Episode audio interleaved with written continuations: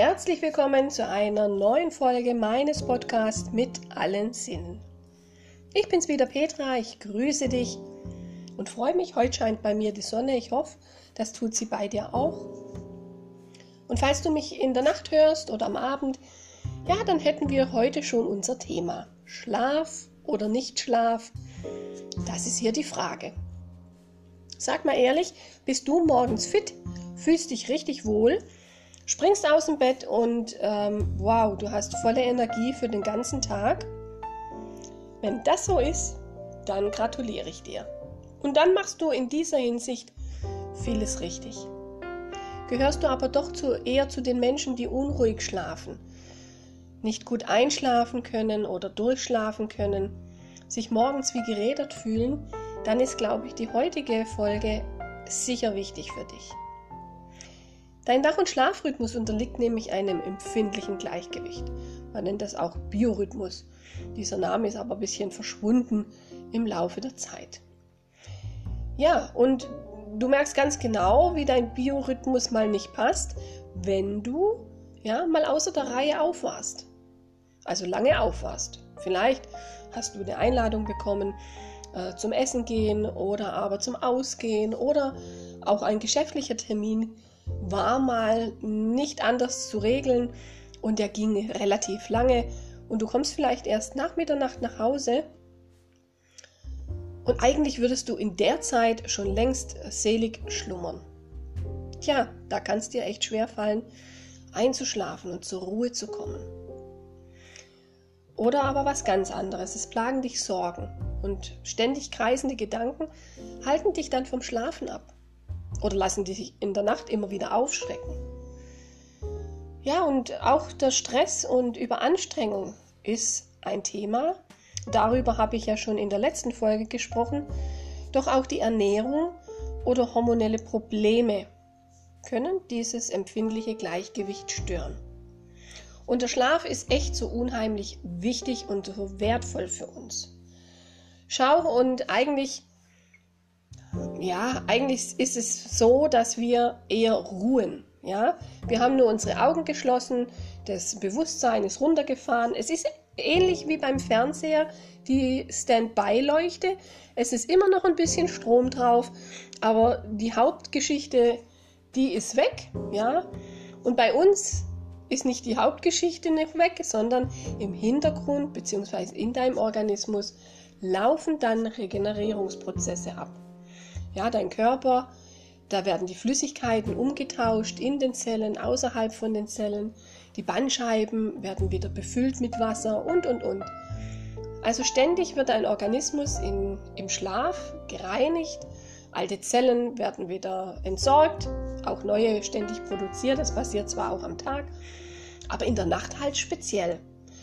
Und genau das geht meistens bis 10 Uhr am nächsten Tag, so roundabout, je nach, nach Veranlagung und das nennen wir zum Beispiel Entgiftung.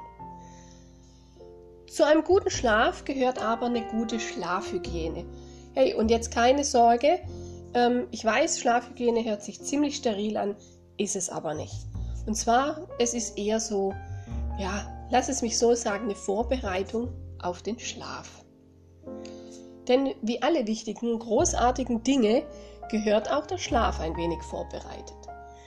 Solange du keine Probleme hast, macht es noch nicht so viel aus, aber es dient dir und deinem Körper als Fundament. Ja? Zeit, Ruhe und die Muse deinem Körper zur Verfügung zu stellen, damit natürlich auch die Regenerierung ungehindert funktionieren kann. Aus dem Grund habe ich dir hier eine kleine Checkliste mitgebracht und zwar für einen guten und erholsamen Schlaf.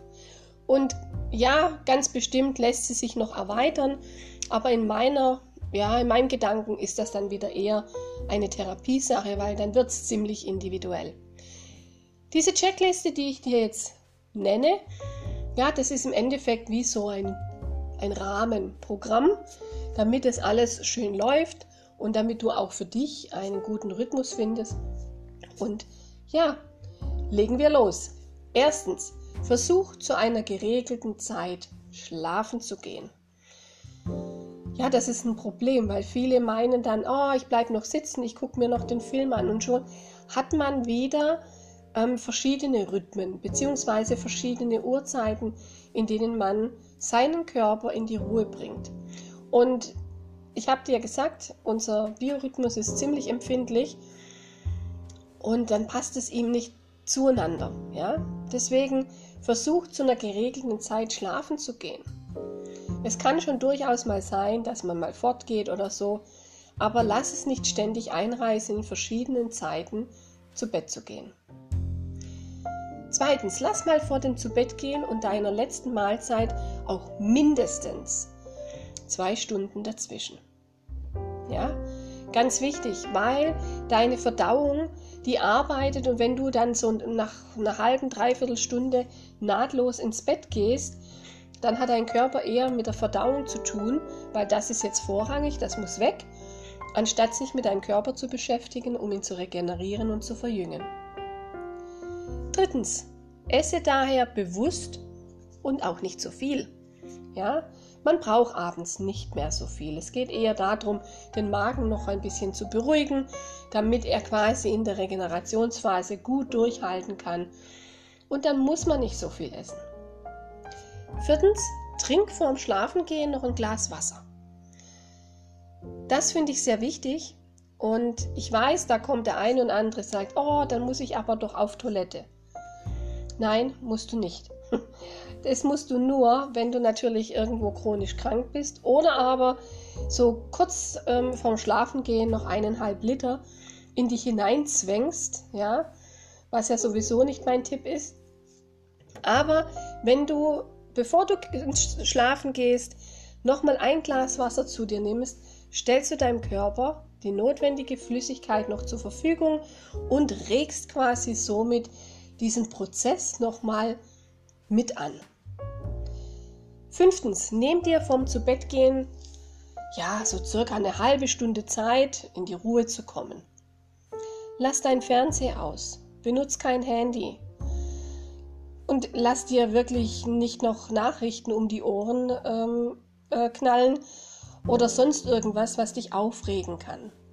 Es ist nämlich so, alles, was du kurz vorm Schlafengehen noch bewusst machst, sind Sachen, die sich auch ja, unbewusst im Schlaf irgendwie zeigen.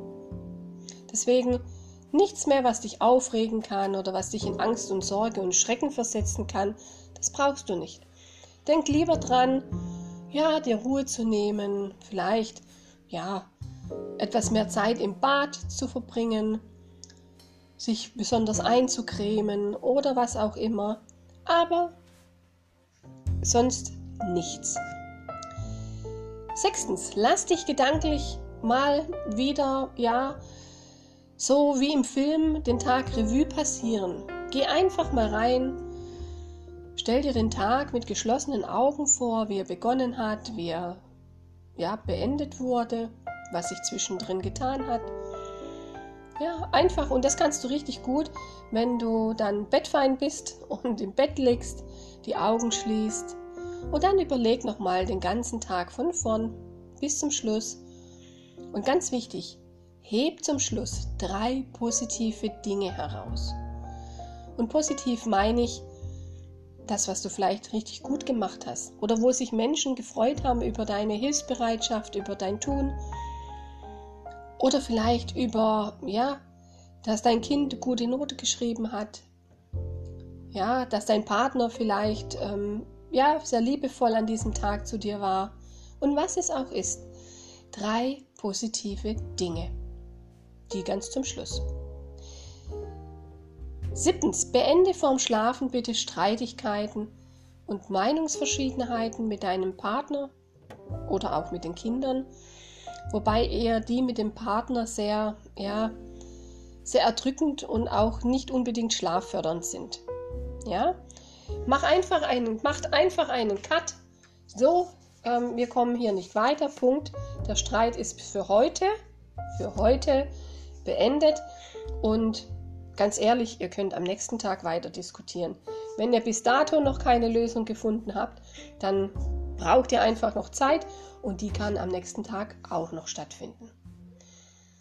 Achtens, was ganz toll ist und was du zum Beispiel zu diesem zu Bett gehen, halbe Stunde vorher Zeit nehmen, gut integrieren kannst, ist eine Fußmassage. Die erwärmt deinen Körper und aktiviert nochmal zusätzlich die Regenerierungszentren von deinem ganzen Körper. Und ja, macht natürlich die Füße warm. Zum Beispiel wir Frauen leiden gern unter kalte Füße. Und da ist es sehr, sehr toll, wenn man ja vorher noch eine Fußmassage sich selber gibt und ähm, mit warmen Füßen dann ins Bett steigen darf. Ich hoffe, ich konnte dir mit dieser kleinen Checkliste einige Impulse geben, dass du einen wunderbaren, gesunden und erholsamen Schlaf hast.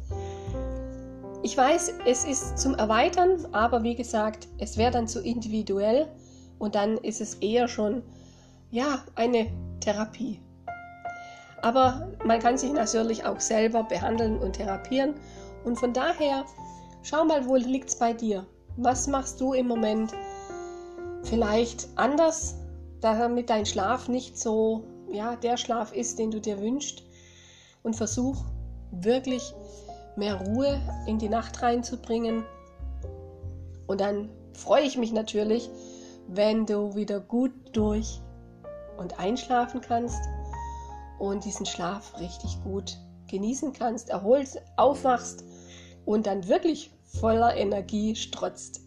In diesem Sinn wünsche ich dir das Allerbeste. Herzlichst, deine Petra.